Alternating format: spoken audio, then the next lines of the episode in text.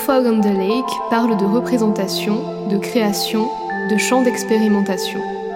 No fog on the lake. Dans le film Twixt de Francis Ford Coppola, cette injonction se fait syndrome de la page blanche. Pas de brume sur le lac. S'écarter du cadre, de la norme, de la pensée stéréotypée. Afin de décortiquer un peu plus amplement le nom choisi de ce podcast, No Fog on the Lake, nous allons dans cet épisode nous pencher sur la brume. Brume, brouillard, de fog, de mist. Le lexique et les images arrivent spontanément, qu'elles soient naturelles ou issues d'un fond iconographique culturel. Lorsque l'on a commencé à évoquer l'idée de parler de la brume, j'ai été assailli par un gros sentiment bien ambigu, joie et désespoir. Je me disais, mais c'est génial comme sujet Mais en même temps, je me demandais comment aborder ce sujet complexe et passionnant. Donc d'abord, j'ai pensé à la brume, qui noyait mon cerveau en ces beaux mois d'avril-mai, puis j'ai obtenu ce Graal tant attendu qu'est le concours de prof, et j'ai été prise par le tourbillon de la vie, les préparations, la rentrée, tout ça, tout ça. J'ai mis la brume de NoFog Podcast entre parenthèses, ne sachant pas quoi dire et par manque de temps. Et puis, j'ai pensé à l'art, parce que... Enfin bon, j'ai fait des études d'art ou pas? Et puis j'ai pensé à Hiroshi Tsujimoto, ce photographe japonais qui photographie la brume comme personne. Mais revenons à la base. Qu'est-ce que la brume? Mon père, géographe de son état, vous dirait inversion thermique. L'inversion thermique, c'est la nappe de brume qui se crée lorsque l'air est plus froid vers le sol et plus chaud en altitude. Même si tu n'étais pas très attentif à l'école, tu sais que normalement, l'air est plus frais en altitude, non? Bon bah, tu t'endormiras moins bête ce soir.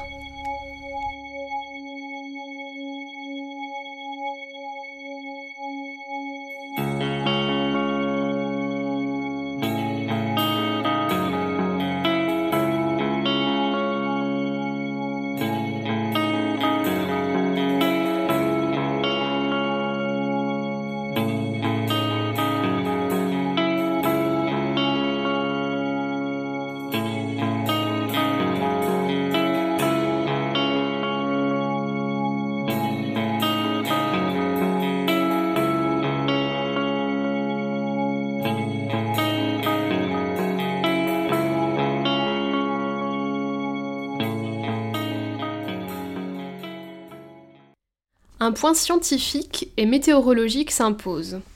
Le brouillard est constitué d'un amas de fines gouttelettes en suspension dans l'atmosphère. Sa composition est identique à celle d'un nuage dont la base toucherait le sol. Par convention, les météorologistes parlent de brume lorsque la visibilité est de plus d'un kilomètre et de brouillard si la visibilité est inférieure à un kilomètre. Les gouttelettes d'eau sont maintenues en suspension par les mouvements turbulents de l'air. Le brouillard est en fait un nuage dont la base touche le sol. On va ainsi avoir différents types de brouillard. Le brouillard de rayonnement, qui se forme par refroidissement nocturne de la surface terrestre, généralement en fin de nuit. Ce brouillard est typiquement terrestre et peut persister plusieurs jours en période hivernale. Il se dissipe en matinée sous l'action du rayonnement solaire, en commençant par la base, évoluant parfois en couches de nuages bas, les stratus. Il y a également le brouillard givrant, un cas spécifique de brouillard de rayonnement, c'est un brouillard qui est composé de gouttelettes d'eau surfondues, à l'état liquide par température négative, elles gèlent au moindre contact. Les brouillards givrants peuvent entraîner des dépôts importants sur les chaussées, les barrières de sécurité, mais également sur la végétation et sur les lignes électriques. Nous trouvons aussi le brouillard d'advection. Un brouillard d'advection se forme lorsqu'une masse d'air chaud et humide se déplace sur une surface relativement froide. La base de cette masse d'air se refroidit au contact de la surface froide, et ce refroidissement se propage sur une certaine épaisseur.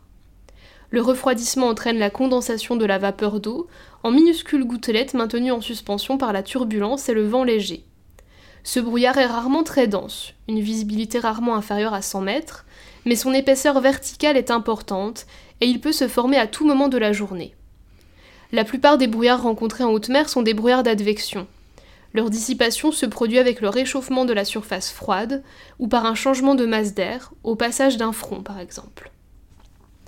Enfin, nous avons le brouillard d'évaporation. Ce brouillard se forme sur les surfaces maritimes, surtout en automne et en hiver.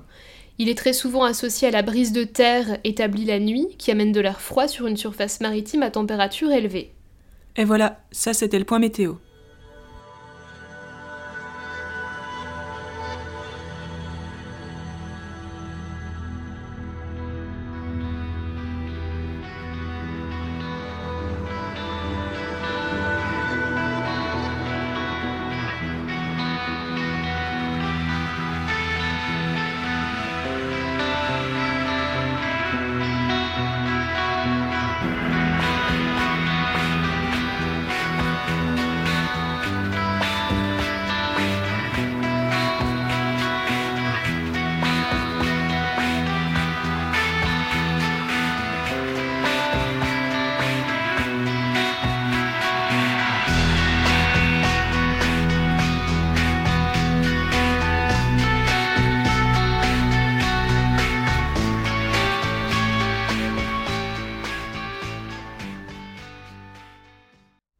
On différencie le brouillard selon les saisons. À l'automne, saison indécise qui hésite entre la chaleur de l'été et le froid glacial de l'hiver, entre la lumière rayonnante et l'ombre pesante, le soleil tardant à percer, les brumes accompagnent la fête des morts vers le 31 octobre. À l'hiver, le brouillard est givrant, tenace, il arrive avec la neige. Au printemps, les brumes marquent l'aube et le soleil caché derrière lui. Durant l'été, les brumes se font rares et seront surtout localisées au-dessus des cours d'eau, à la levée du jour. Chaque brume ne nous met pas dans les mêmes dispositions psychologiques. En effet, la brume dissimule le paysage tout en le métamorphosant.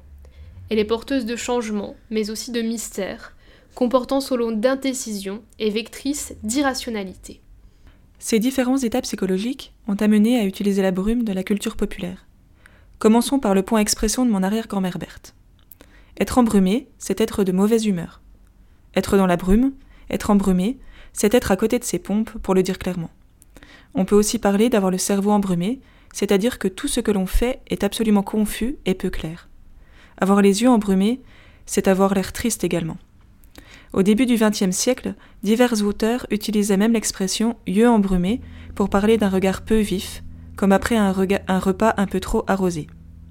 Un peu plus éloigné, on a l'expression être dans les vapes, qui signifie être dans les vapeurs, et donc par analogie, être dans la brume ou le brouillard, qui signifie être endormi.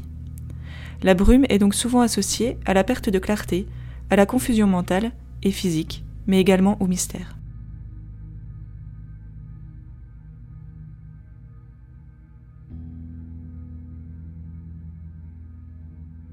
Revenons à nos moutons de brume et continuons notre analyse de l'utilisation de la brume. Pour continuer sur notre lancée, nous pouvons prendre le point de vue étymologiste de mon arrière-grand-oncle Alphonse et dire que le mot brume vient de bruma en latin, qui veut dire le jour le plus court de l'année, le solstice, d'hiver quoi. Et puis le mot a dérivé et est maintenant plutôt employé pour désigner les nappes vaporeuses, ah, encore des vapeurs, nimbant les étendues maritimes. Nous voilà revenus à monsieur Hiroshi Sugimoto. Tout ça pour ça, me direz-vous. Mais je vous dirai oui, parce que si l'on prend l'étymologie, on peut se dire que les, photographes, que les photographes de brume ne prennent pas des étendues de mer embrumées comme sujet juste parce que c'est beau. Mais parce que quelque part, la brume, c'est bien autre chose qu'un aspect esthétisant de la photographie, de l'art avec William Turner ou les impressionnistes, de la littérature, dans laquelle les sœurs usent et abusent de la mélancolie de la brume, ou du cinéma avec Twixt. En peinture, William Turner et les impressionnistes, comme par exemple Claude Monet, ont su montrer une brume fascinante, dorée comme au petit matin d'été, noire comme un jour de tempête, ou même bleutée, un jour d'hiver enneigé. Au-delà du mystère que dégage ce mur naturel, qui empêche de voir bien loin, la brume exerce surtout une fascination joyeuse qui laisse passer la lumière d'une part, et anxieuse de l'autre, qui empêche à un autre moment, qui permet de regarder le soleil en face de jour, et qui empêche d'admirer la lune la nuit.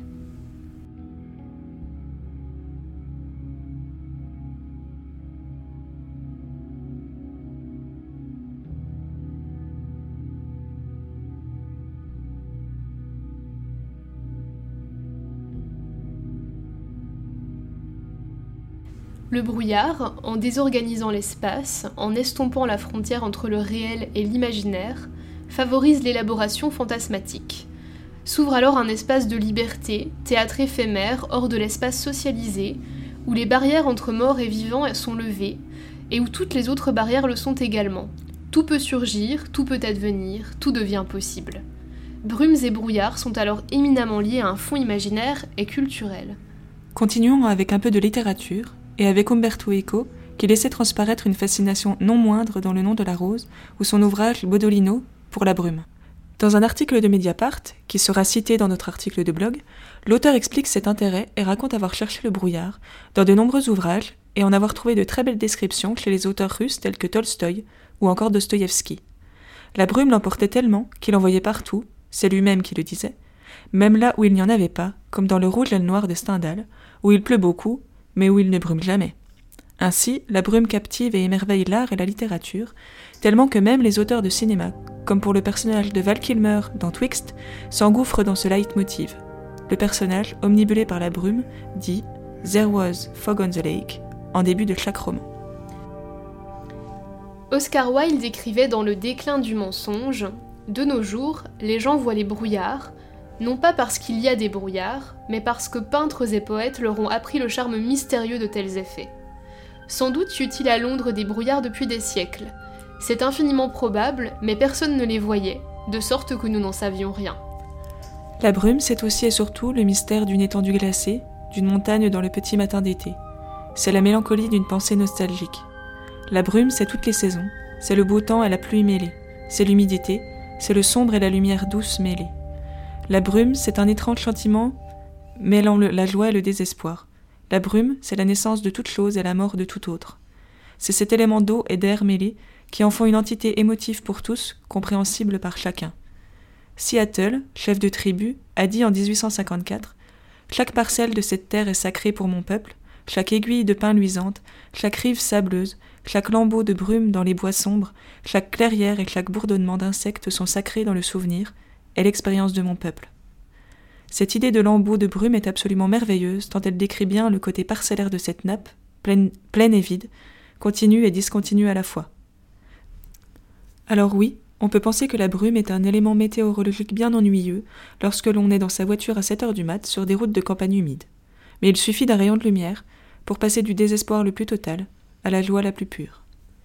La brume a deux principaux ressorts. Sa première utilisation se retrouve dans le mouvement romantique, où vous ne trouverez pas un tableau pictural ou narratif dénué de brouillard. On les retrouve dans les Hauts de Hurlevent, dans les tableaux de Friedrich, par exemple le voyageur contemplant une mer de nuages, dans les tableaux de Turner ou de William Blake. La topographie romantique est faite de ruines parsemées de brume. Cette veine se retrouvera comme ressort romantique et fantastique dans la fantaisie, par exemple avec la série Des Brumes d'Avalon de Marion Zimmer Bradley.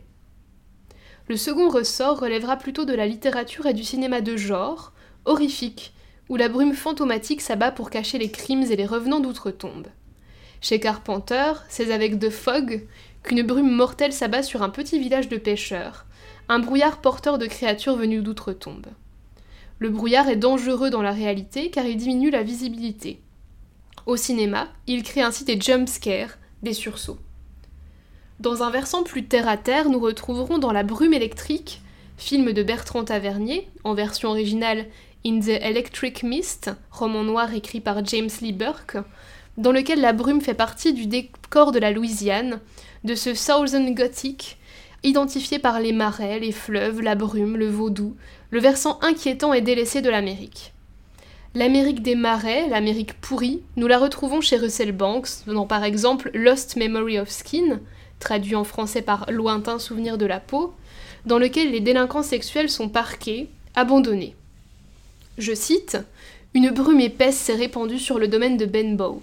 Flottant au ras du terrain sablonneux entre les cabanes, le bar et les caravanes, elle gagne la mangrove en direction de l'étroit chenal.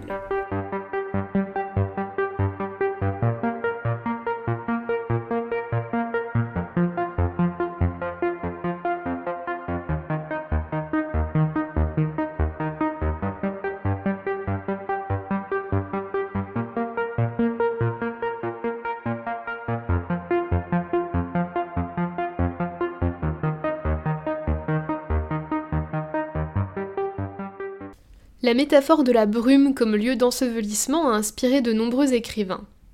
Alors que monte du sol chaud une épaisse couche de brouillard, le narrateur de Sur l'eau, conte écrit par Guy de Maupassant, contemple la rivière qui s'était peu à peu couverte d'un brouillard blanc très épais, qui rampait sur l'eau fort bas. Il poursuit en précisant Je ne voyais plus le fleuve, ni mes pieds, ni mon bateau, mais j'apercevais seulement les pointes des roseaux, puis, plus loin, la plaine toute pâle de la lumière de la lune. J'étais comme enseveli jusqu'à la ceinture dans une nappe de coton d'une blancheur singulière. Face à cette expérience angoissante, ne sachant si le brouillard ne va pas continuer à s'élever, coupant ainsi toute communication avec le monde des vivants, on ne peut qu'établir un lien avec la mort. La peinture de Gérard Richter donne l'impression du réel, un flou entre la photographie et la peinture, on peut regarder ces tableaux de crâne ainsi que ces tableaux de bougies pour s'en rendre compte. Le flou donne un effet de distance, il oblige à regarder avec plus d'attention. Techniquement, Richter écrase le motif peint en passant un pinceau dans la peinture fraîche. Une tension entre abstraction et figuration au sein des mêmes du tableau. Il s'agit d'associer le temps court de la photo avec le temps long de la peinture. En musique, on n'oubliera pas les jeux de scène et de mise en scène par la fumée. Par exemple, le plus représentatif sera la fumée de Sun Ho, une fumée si épaisse que l'on ne peut même pas voir le groupe jouer.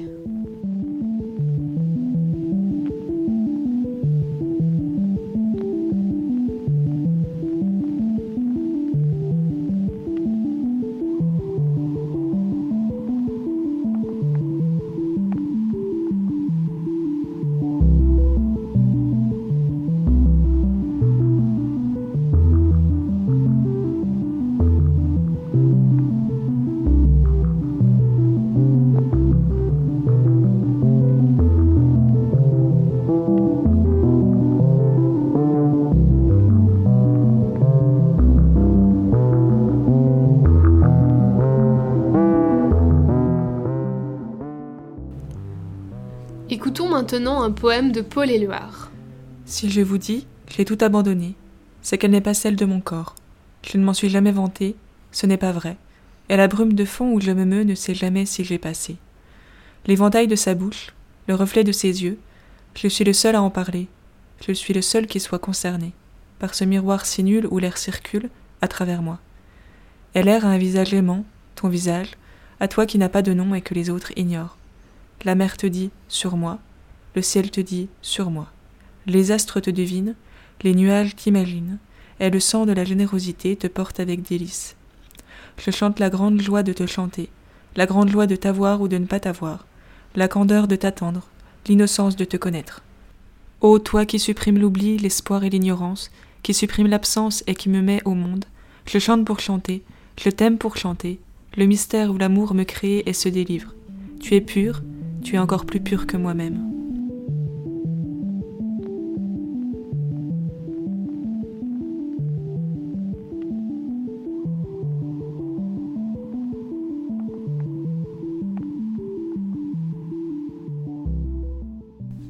Intermède de cet épisode, vous avez pu écouter des morceaux atmosphériques prenant pour référent la brume. La plupart sont issus de la sphère post-rock, avec notamment le groupe If This Trees Could Talk et le morceau After the Smoke Clears, le groupe God is an Astronaut avec Dust and Echoes, le groupe This Will Destroy You avec le morceau Like Smoke, ensuite un morceau plus électronique signé de Trent Moller, Foggy Figures, et un morceau plus orienté Cold Wave de Ante, This Fog That Never Ends. There was no fog on the lake. Yeah.